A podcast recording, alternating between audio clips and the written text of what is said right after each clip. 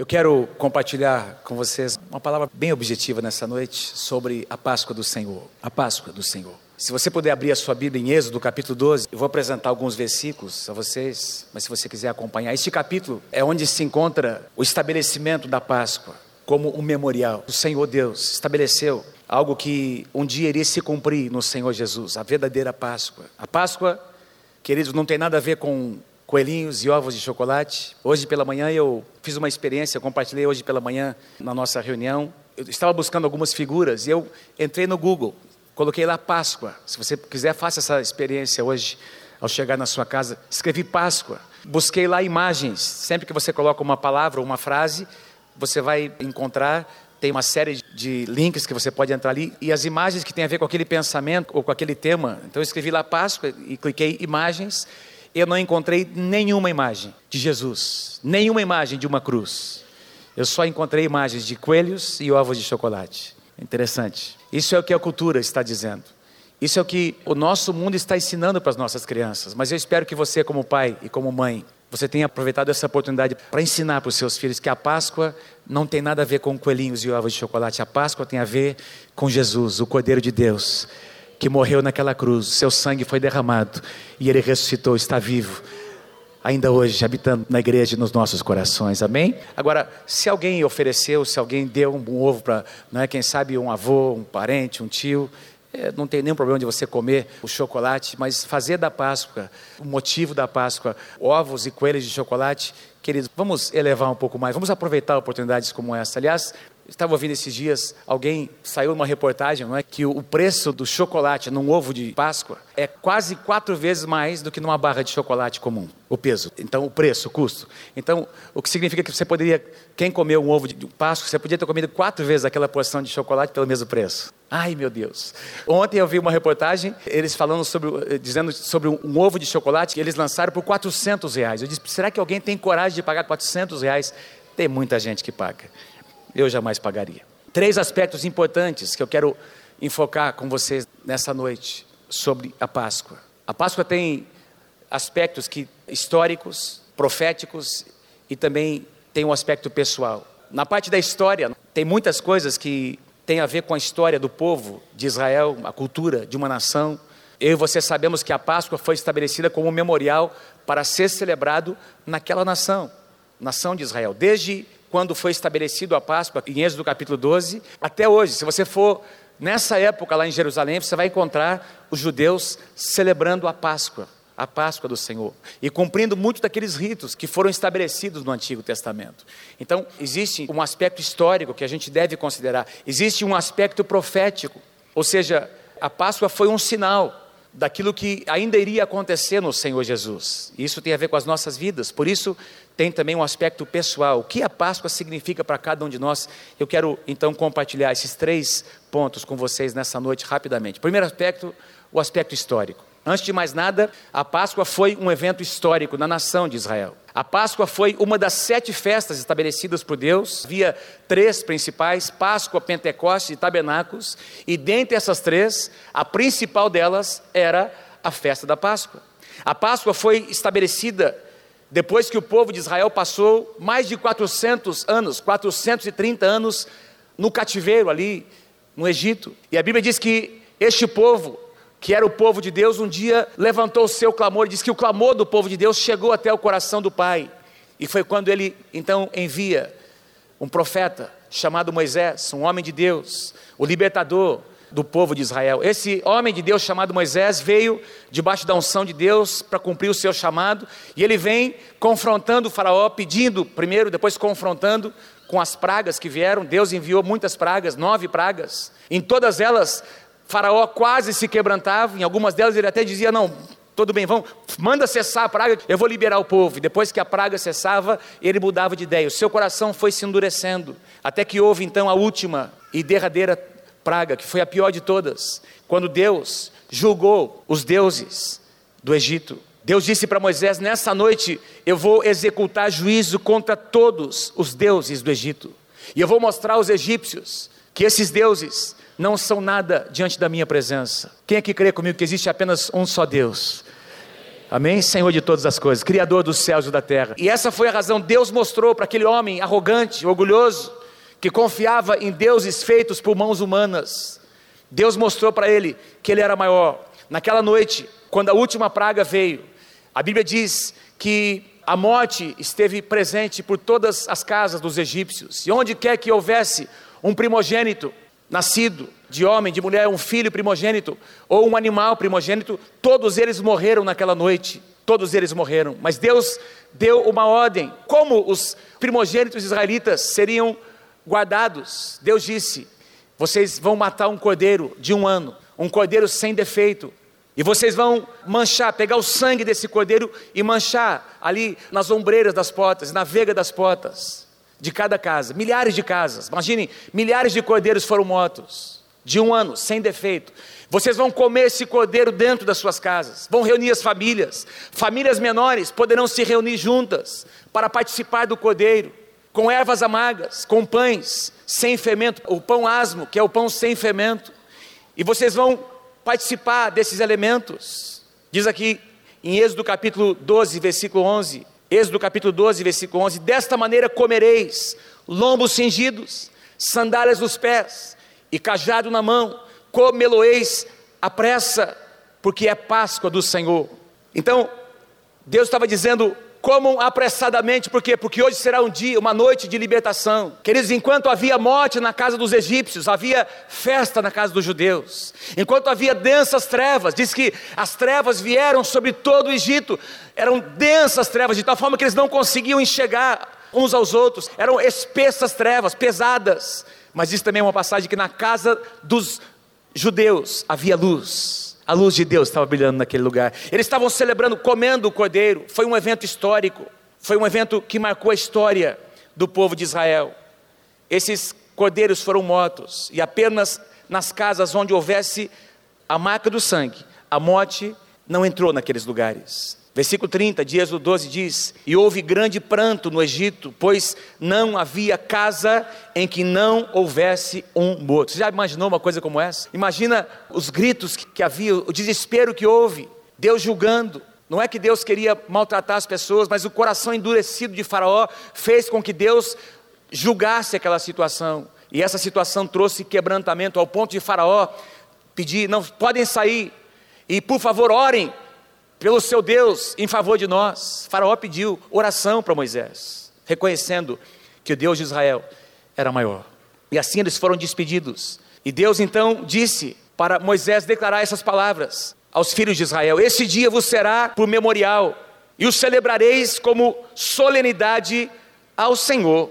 Nas vossas gerações o celebrareis por estatuto perpétuo. Como eu disse, desde este acontecimento no Egito até os dias de hoje, o povo judeu ainda celebra, porque ele foi um evento histórico e foi estabelecido como um memorial, uma celebração a ser feita, não é acontecer todos os anos, e anualmente então eles celebram, até o dia de hoje, celebram a Páscoa, um evento histórico. O segundo aspecto é o aspecto profético, porque havia elementos, nós já aprendemos nessa noite aqui com as canções que foram cantadas é, pelas crianças sobre os elementos da Páscoa. O pastor Luciano Subirá, ministrando na semana passada, ele fez menção daquela passagem em Hebreus que diz que muitas coisas que aconteceram no Antigo Testamento são como sombras, servem como sombras de algo que é real, que um dia viria na nova aliança. Tem algumas palavras interessantes que nós encontramos na Bíblia que mostram que Deus usa figuras.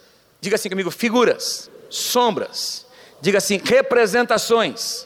São palavras usadas pelo apóstolo Paulo, lá em Colossenses capítulo 2, pelo escritor aos Hebreus, para se referir a muitas coisas que aconteceram no Antigo Testamento que eram que serviam, que apontavam profeticamente para algo maior, para algo que um dia seria real. Então a Páscoa que aconteceu aqui no Egito foi um evento histórico, mas acima de tudo, foi um evento profético, porque Jesus é o Cordeiro de Deus que tira o pecado do mundo. Então, tem esses elementos na Páscoa, né, que eu coloquei aqui, todos eles. O Egito representava e representa o mundo, é uma figura do mundo.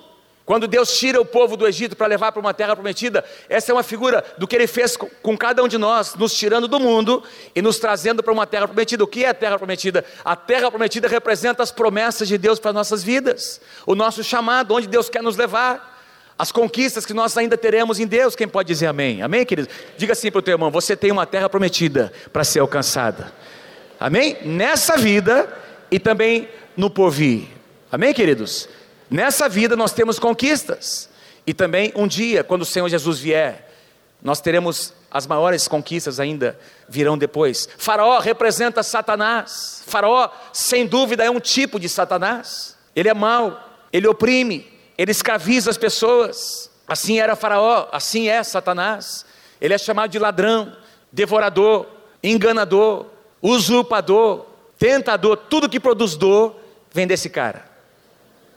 Faraó é uma figura de Satanás. Moisés é uma figura de Jesus, é um tipo de Jesus. Moisés foi levantado por Deus como o libertador de Israel. Jesus é o nosso libertador.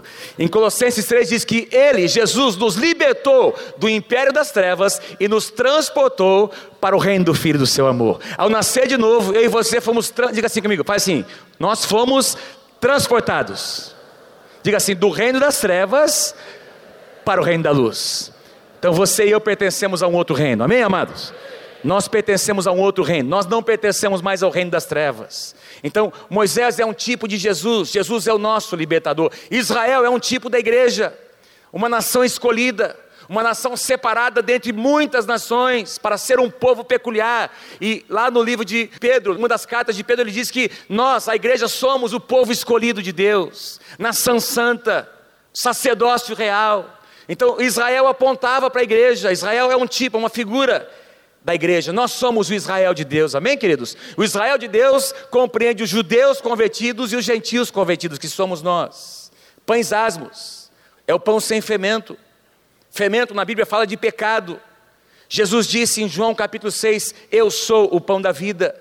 Os vossos pais comeram o maná no deserto e morreram, enfrentaram a morte, Jesus disse. Porém, eu sou o pão vivo que desceu do céu. João capítulo 6, versículo 51. Eu sou o pão vivo que desceu do céu. Se alguém dele comer, viverá eternamente. E o pão que eu darei pela vida do mundo é a minha carne. Jesus disse: Eu sou o pão vivo que desceu dos céus. Ele é o pão sem fermento. Eu tenho aqui para mostrar para vocês: esse é um tipo de pão que a gente não está acostumado a comer. É um pão sem fermento. Esse aqui é um pão asmo.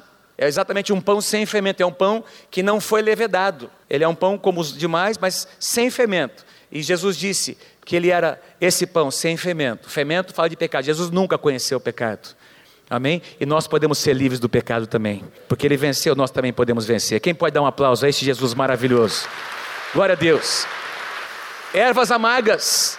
As ervas amargas representavam, os judeus Todos os anos comiam ervas amargas na Páscoa, por quê? Para se lembrarem do tempo em que os seus antepassados foram escravizados do Egito. Para quê? Deus disse: Eu não quero que vocês se esqueçam que um dia vocês estavam presos e foram libertos. Nós nunca podemos nos esquecer de quem nós éramos, de onde nós estávamos e quem nós somos hoje.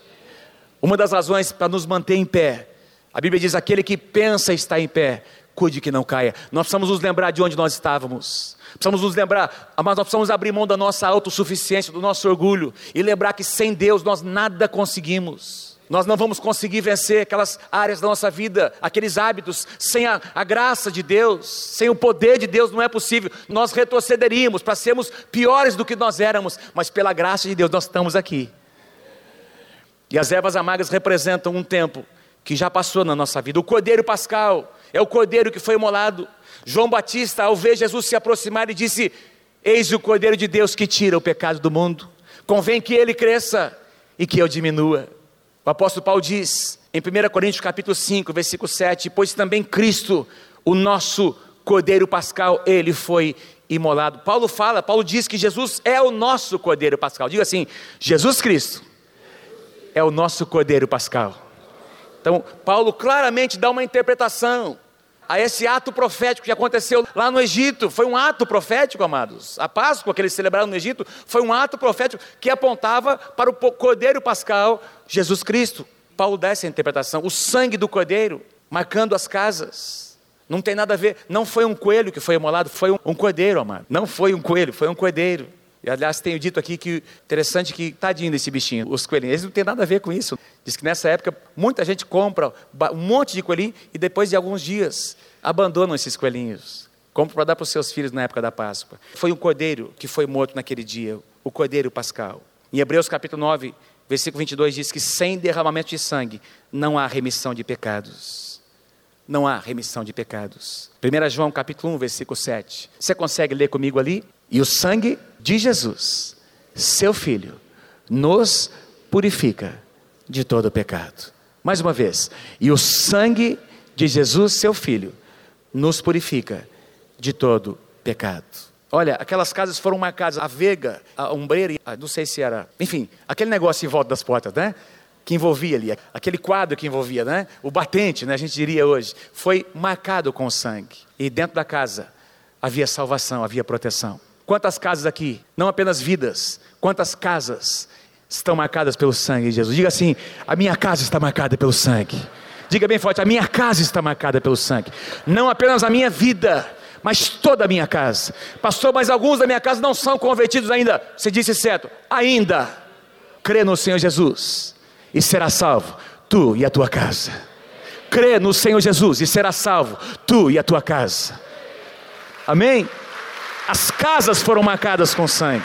Para finalizar,